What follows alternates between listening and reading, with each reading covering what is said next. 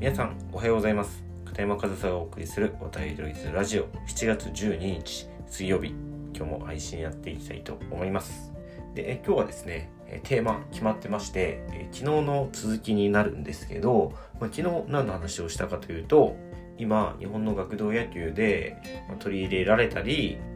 導入を検討されている盗塁禁止やバント禁止といった禁止ルールっていうのはその試合の中でしか養うことができないその盗塁とか走塁の嗅覚や勘というものを経験する機会を奪ってしまっている。本当にそれでいいんですかねっていう話をしてですね、まあ、昨日のその話の最後には、まあ、そうやって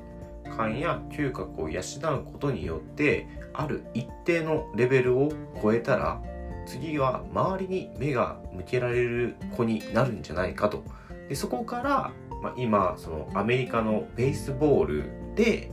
確立されているアンリトンルール暗黙のルールですね。明記されたルールではないけれどもお互いの暗黙の了解で成り立っているアンリトンルールというのもそういったところからできてきたんじゃないかという話を昨日の配信の最後にしたんですけど、まあ、ここちょっともう少し詳しく話した方がいいかなというふうに思って、まあ、今日その続きということでその昨日最後話した部分を詳しく話していきたいなというふうに思うんですが、まあ、その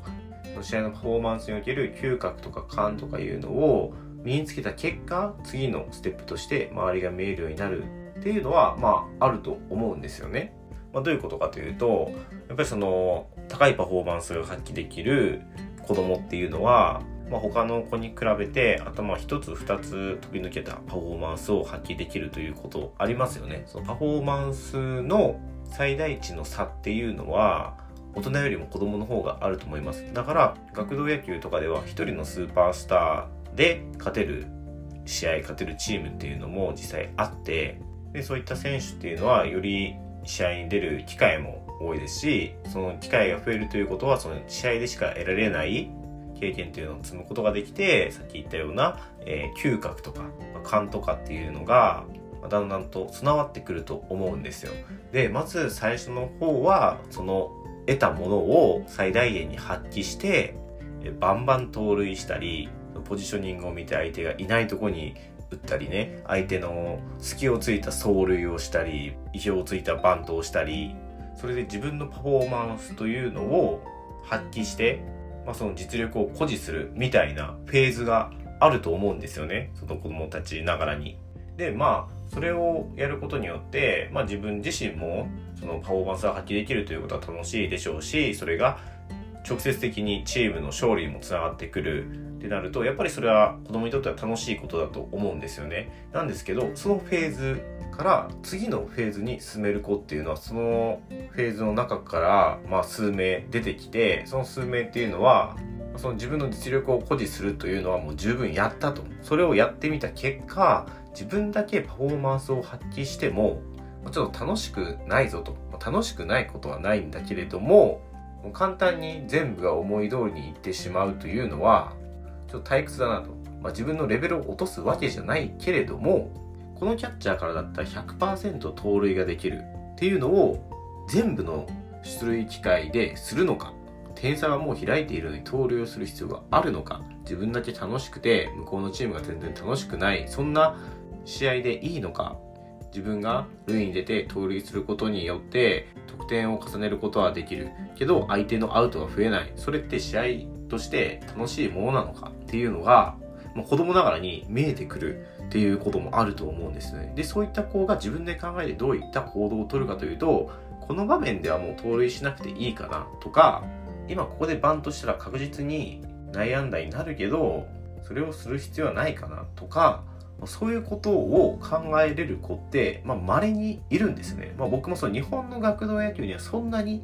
深く接したことはないですけど、まあ、僕はドイツで小学校低学年、小学校高学年、中学生、高校生とユースチームの監督、コーチ経験もあるので、まあ、そういう現場には実際立ったこともあってですね、でそこで他の選手よりも高いパフォーマンスを発揮する選手っていうのは、まあ、年齢にもよるし、まあ、その個人の差っていうのもあるんですけど、中には周りの子よりもその知的な成長も早い子っていうのはいて、そういうことが考えられるっですよね。まあ、そういうことっていうのはさっき言ったみたいな、ここでする必要のない盗塁とかバントをしないでおくことができる。これって子供にとってすごい成長だと思うんですよね。周りを見ることができているんですよ。で、それは決して我慢してるとかじゃなくて、それが自分の選択肢としてベストな選択だと思ってそうするんですよね。